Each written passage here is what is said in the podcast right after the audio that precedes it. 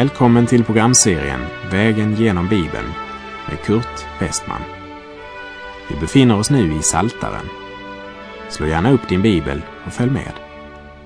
Programmet är producerat av Norea Radio Sverige. Vi har kommit till den 132 salmen i Saltaren som är en av vallfartssångerna. Den här salmen den talar om vilan i Guds löften och om att vandra i tro. Den 131 salmen var skriven av David och avslutades med orden Hoppas på Herren Israel från nu och till evig tid.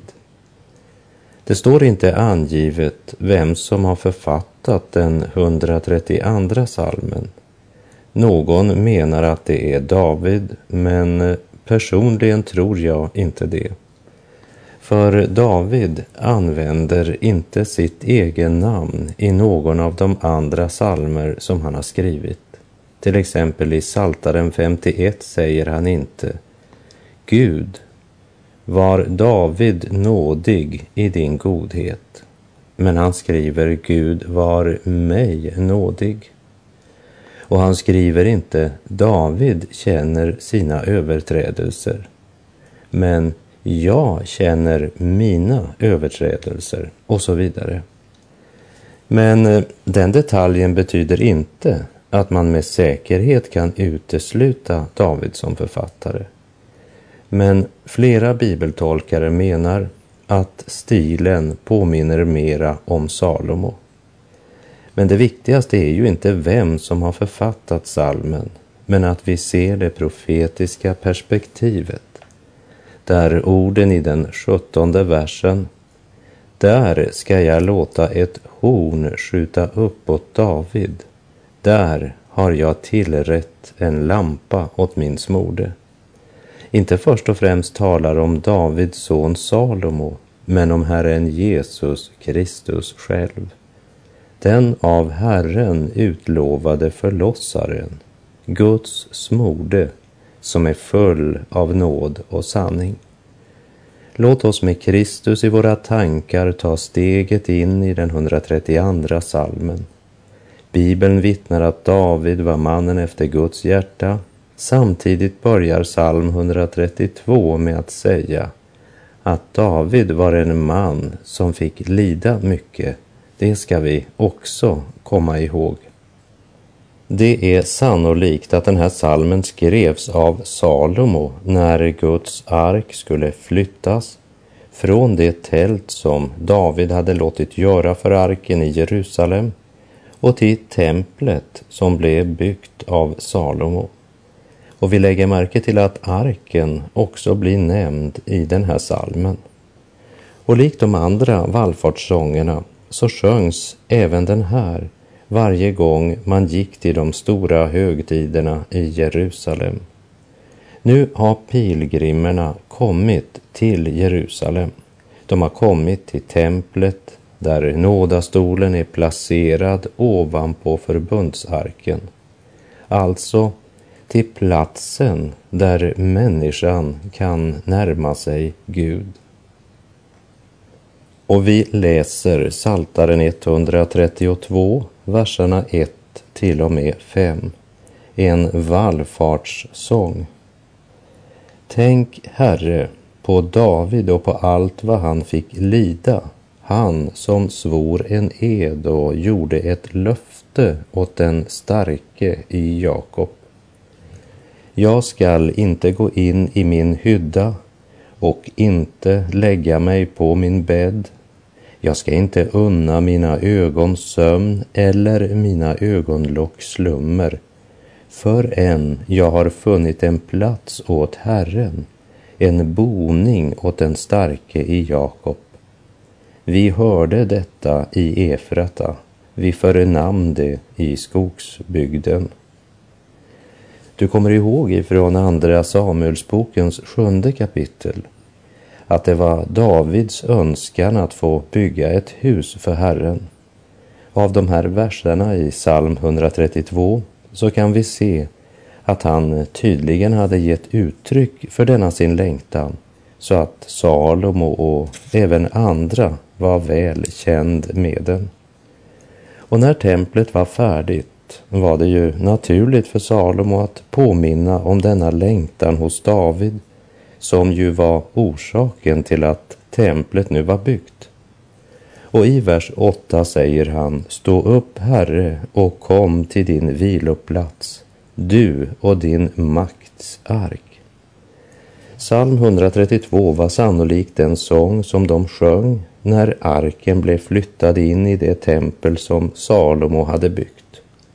Och när arken var på plats fylldes hela templet av Herrens härlighet så som det hade skett i tabernaklet när det invigdes. Vi läser i Saltaren 132, vers 11. Herren har svurit David en ed, en sann ed, som han inte skall ta tillbaka. Av ditt livs frukt skall jag sätta kungar på din tron. Framför allt så är det här ett profetiskt ord som pekar fram mot den utlovade Messias, Herren Jesus Kristus. Kan vi vara säkra på det? Ja, eftersom Davids efterkommande, de höll inte måttet efter den beskrivning som ges av honom som ska sitta på Davids tron. I konungaböckerna och krönikaböckerna kan du följa Davids släkt och du ser att den ene efter den andra sitter på tronen. Men det är endast ett fåtal som var goda kungar och endast fem av dem upplevde väckelse i nationen. Vi läser vidare psalm 132, vers 12. Om dina barn håller mitt förbund och håller mitt vittnesbörd som jag skall lära dem, så skall också deras barn till evig tid få sitta på din tron. Men Davids barn höll inte Guds förbund och Guds vittnesbörd och det är orsaken till att de drevs ut ur sitt land och sändes i fångenskap till Babel. Men även om Davids släkt syndade så upphör inte Guds förbund. Och det ska komma en dag då kungen av Davids ett ska sitta på sin tron. Det är det det nya testamentet talar om när det börjar med orden Detta är berättelsen om Jesus Kristus, Davids son, Abrahams son, som det står i Matteus 1.1. Och Herren Jesus Kristus är den Davids son som salmisten talar om i den 132 salmen. Vi läser vers 13 till och med 15. Ty Herren har utvalt Sion, där vill han ha sin boning. Detta är min viloplats till evig tid, här skall jag bo, och hit längtar jag. Dess förråd ska jag rikligen välsigna, dess fattiga ska jag mätta med bröd. Denna profetia är inte uppfylld i Jerusalem idag. Men dagen ska komma då också detta Herrens ord ska gå i uppfyllelse. Där arken står, där Kristus är, där bor den treenige Gud. Dess förråd ska jag rikligen välsigna. Församlingens förråd är först och främst livets bröd, som är Guds ord. Och Kristus, som själv är ordet, sa, jag är livets bröd. Men till förrådets rikedomar hör också de heliga sakramenten, Kristi kropp är den rätta maten och Kristi blod är den rätta drycken i detta frälsningsbringande förrådshus. Genom profeten Jesaja säger Herren, varför ger ni ut pengar för det som ej är bröd och er inkomst för det som inte kan mätta? Hör på mig så ska ni få äta det gott är och förnöja er med feta rätter, som det står i Jesaja 55.2. Det ord som jag har talat till er är ande och liv, står det i Johannes 6.63. Ty Herren har utvalt Sion, där vill han ha sin boning och dess förråd ska han rikligen välsigna och dess fattiga skall han mätta. I sin eh, bergspredikan sa Jesus, saliga är de som hungrar och törstar efter rättfärdighet. De ska bli mättade.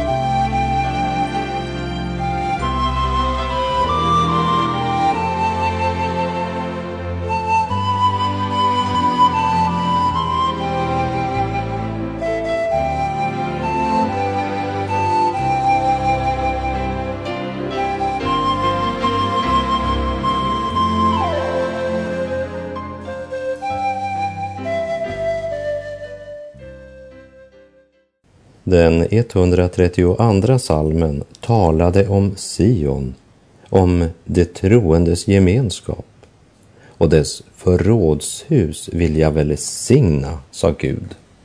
Och den 133 salmen som vi nu kommer till talar om glädjen i det troendes gemenskap, alltså om brödraskapets välsignelser.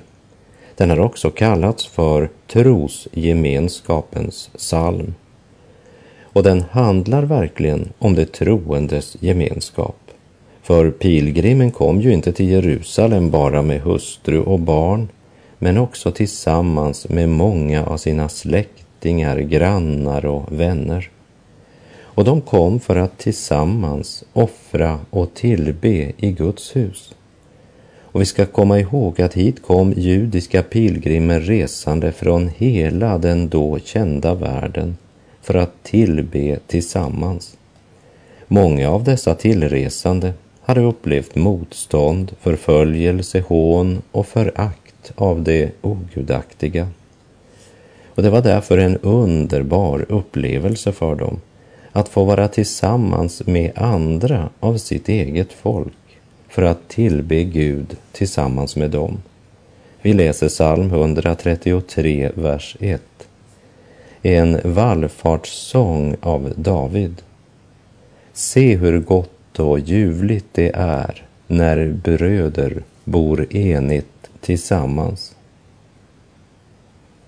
Som troende så ska också vi bemöda oss att bevara Andens enhet genom fridens band, som det står i Efeserbrevet 4.3.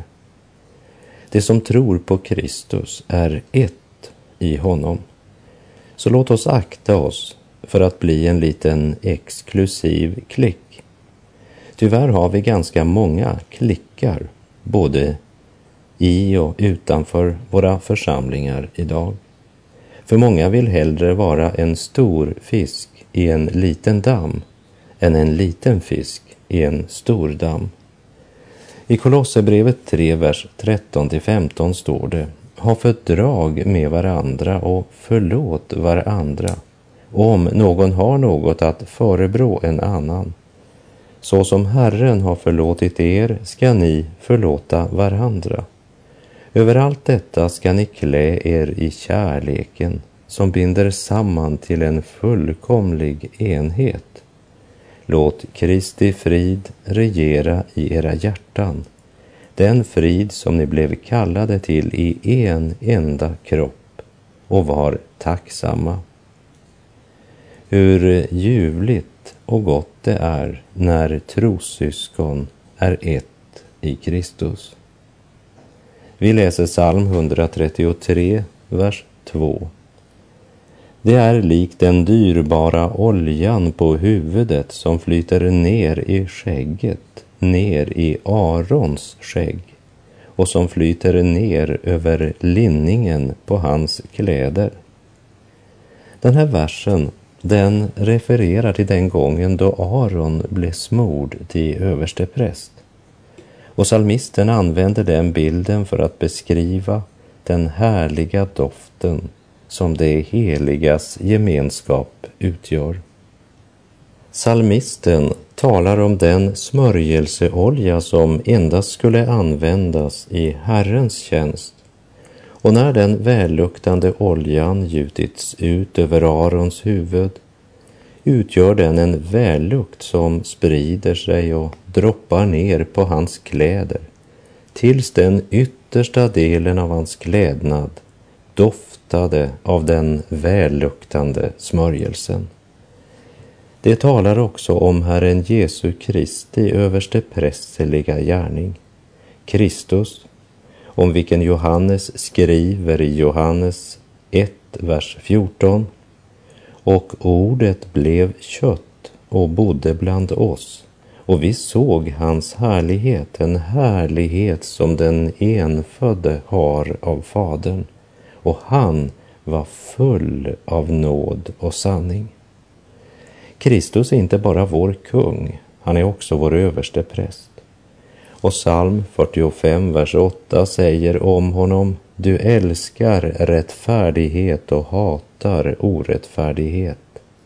Därför, o Gud, har din Gud smort dig med glädjens olja mer än dina medbröder.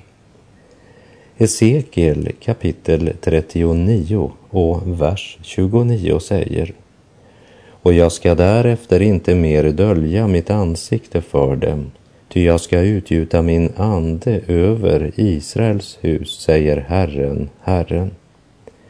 Hesekiel talar om en dag som ska komma, då likt oljan som flöt ner i Arons skägg, så ska Gud utgjuta sin ande över Israels barn. Samtidigt lever vi redan nu i den tid då Jesus döper i helig ande, vilket gör oss till ett med det troendes församling, där Kristus är överste präst, full av nåd och sanning. Och därför borde vi försöka bevara den enhet som Guds helige ande har skapat och salmisten avslutar den 133 salmen med orden Det är som Hermons dagg som faller ner på Sions berg. Ty där ger Herren välsignelse till liv i evig tid. Gud låter sin välsignelse flöda överallt där friden odlas, där man ivrar för att bevara Andens enhet genom fridens band. Till de troende i Korint skrev aposteln följande förmaning i Andra Korinthierbrevet 13.11. Till slut bröder, var glada. Låt er upprättas och förmanas. Var eniga och håll fred. Då ska kärlekens och fridens Gud vara med er. Och i Filipperbrevet 2, vers 1 till och med 3 om ni nu har tröst hos Kristus, uppmuntran av hans kärlek och gemenskap i anden, om medkänsla och barmhärtighet betyder något, gör då min glädje fullkomlig genom att ha samma sinnelag och samma kärlek och genom att vara ett i själ och sinne. Var inte självupptagna och stolta. Var istället ödmjuka och sätt andra högre än er själva. Det är något av det som salmisten försöker uttrycka i den 133 salmen. Hur gott och ljuvligt det är när trossyskon är ett i själ och sinne. Det är som Hermons dagg som faller ner på Sions berg Ty där ger Herren välsignelse, liv till evig tid.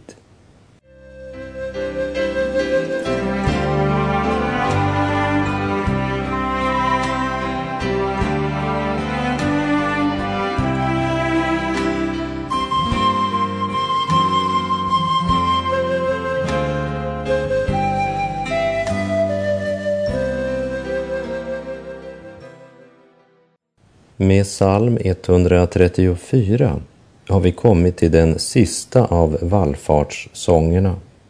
Pilgrimens avslutande lovsång under pilgrimsfärden. Högtiden går mot slutet. Det sista rökmolnet från aftonoffret har just förtonat på den klara kvällshimlen. Tempelvakten för natten blir utplacerad och människomassorna vänder tillbaka genom portarna som snart ska stängas. Men de kan inte börja sin hemresa utan att vända sig mot väktarna, utan att broderligt förmana dem genom denna psalm. Saltaren 134, vers 1. En vallfartssång. Upp, lova Herren, alla ni Herrens tjänare, ni som står i Herrens hus om natten. Det är som om de ville säga, eftersom det är er uppgift att vaka i Herrens hus om natten, använd tiden till att tillbe Gud. Och det gäller även dig och mig. Om du inte kan sova, så använd tiden till att bedja, tacka och lova din Gud. Personligen så har jag i perioder ganska dålig sömn. Och det var fruktansvärt innan jag blev frälst. Och för att eh, citera min gamle vän Colonel O'Ryan. Förr räknade jag får, nu samtalar jag med herden. Får du inte sova, använd tiden till att lova Herren. Den första versen i psalm 134 vill också säga oss att när vi kallas till speciell vaka och bön så ska vi inte vara likgiltiga så att den tiden bara förslösas. Pilgrimerna sjunger den sista av vallfartssångerna och uppmanar Herrens tjänare att lova Herren, som vi hör i vers 2. Lyft era händer upp mot helgedomen och lova Herren. Och prästerna träder fram för att lyfta sina händer över folket och utlysa Herrens välsignelse över dem. För de kan inte börja återresan utan välsignelsen. Och därför svarar de tjänstgörande prästerna, vers 3. Herren välsigne dig från Sion, han som har gjort himmel och jord. Det måste vara plats för spontana glädjeuttryck i våra gudstjänster, så att inte tillbedjan av Gud styvnar i en form och bara blir ett ritual eller ett mönster. Psalm 134 började med att säga upp, det vill säga ett rop som manar till uppvaknande. De påminner Herrens tjänare om deras kallelse. De behövde väckas upp till gudstyrkan och lovprisning och vi bör lägga märke till att uppmaningen gäller att lova Gud. Och den uppmaningen behöver nog både du och jag och många i våra församlingar. Vi uppmanas också att lyfta våra händer. Det står faktiskt ingenstans i vår bibel att vi ska knäppa våra händer. Däremot står det ofta en uppmaning att lyfta våra händer upp mot Gud. Och liksom prästerna blev uppmanade att lova Herren och folkets vägnar, så välsignar de också folket och Guds vägnar. Och välsignad är den församling som har en pastor eller församlingsföreståndare som av hjärtat lovar Herren. Min vän, lova Herren. Tänk väl om Gud. Tala väl om Gud. Tjäna honom inte av tvång, för det är en ära att få tjäna din skapare och att få leva under hans välsignelse. Herren välsigne dig från Sion. Det är i gemenskapen med Gud och hans son vi får en rätt värdering av alla de ting som omger oss.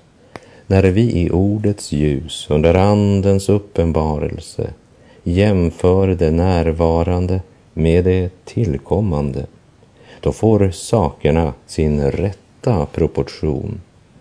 När vi inte riktar blicken mot det synliga utan mot det osynliga, ty det synliga är förgängligt, men det osynliga är evigt. Herren välsigne dig från Sion. Genom Kristus talar Gud till förlorade syndare och även om jordens och syndens skuggor förblindat våra ögon så kan vi nås av evangeliets ljus om vi vill vända vår blick mot honom. Honom som väntar på att få möjlighet att välsigna oss. Herren välsigne dig från Sion. I Jesu Kristi blod finns rening från alla våra synder och missgärningar. I honom finns frälsning och evigt liv. Och från alla dem som tagit emot denna frälsning stiger sången om Lammet som vunnit oss frälsningen och som är välsignelsens källa. Herren välsigne dig från Sion. Du som har upplevt undret, sjung av hela ditt hjärta. Lyft dina händer upp mot helgedomen och lova Herren. Låt sången ljuda. Herren välsigne dig från Sion. Guds källa har vatten till fyllest för törstande själar idag och skynda till Golgata källa, dess hälsa och liv emottag. Källa så klar, vatten du har, tidernas torka aldrig dig når.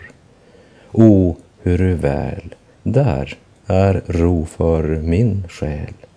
Vila mitt trötta hjärta där får. Och med det så är vår tid ute för den här gången. Jag säger på återhörande om du vill. Lyft dina händer upp mot helgedomen och lova Herren. Herren välsigne dig från Sion. Gud är god. Norea understödjer sändningar på fulani-språket. Här kommer lyssnarbrev från Centralafrika. Jag söker efter sanningen Sanningen är ett av Guds namn. Vägen dit är lång och jag har vandrat på den redan i två och ett halvt år. Jag söker sanningen. Har ni den? Jag är förvirrad.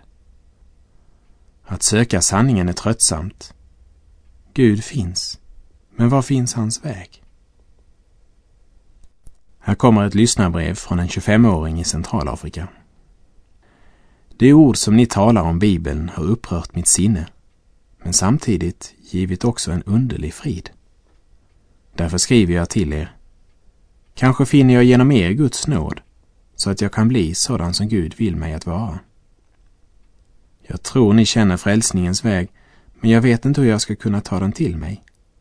Kan ni sända mig ett Nya Testamente? Lär mig mera kristendom.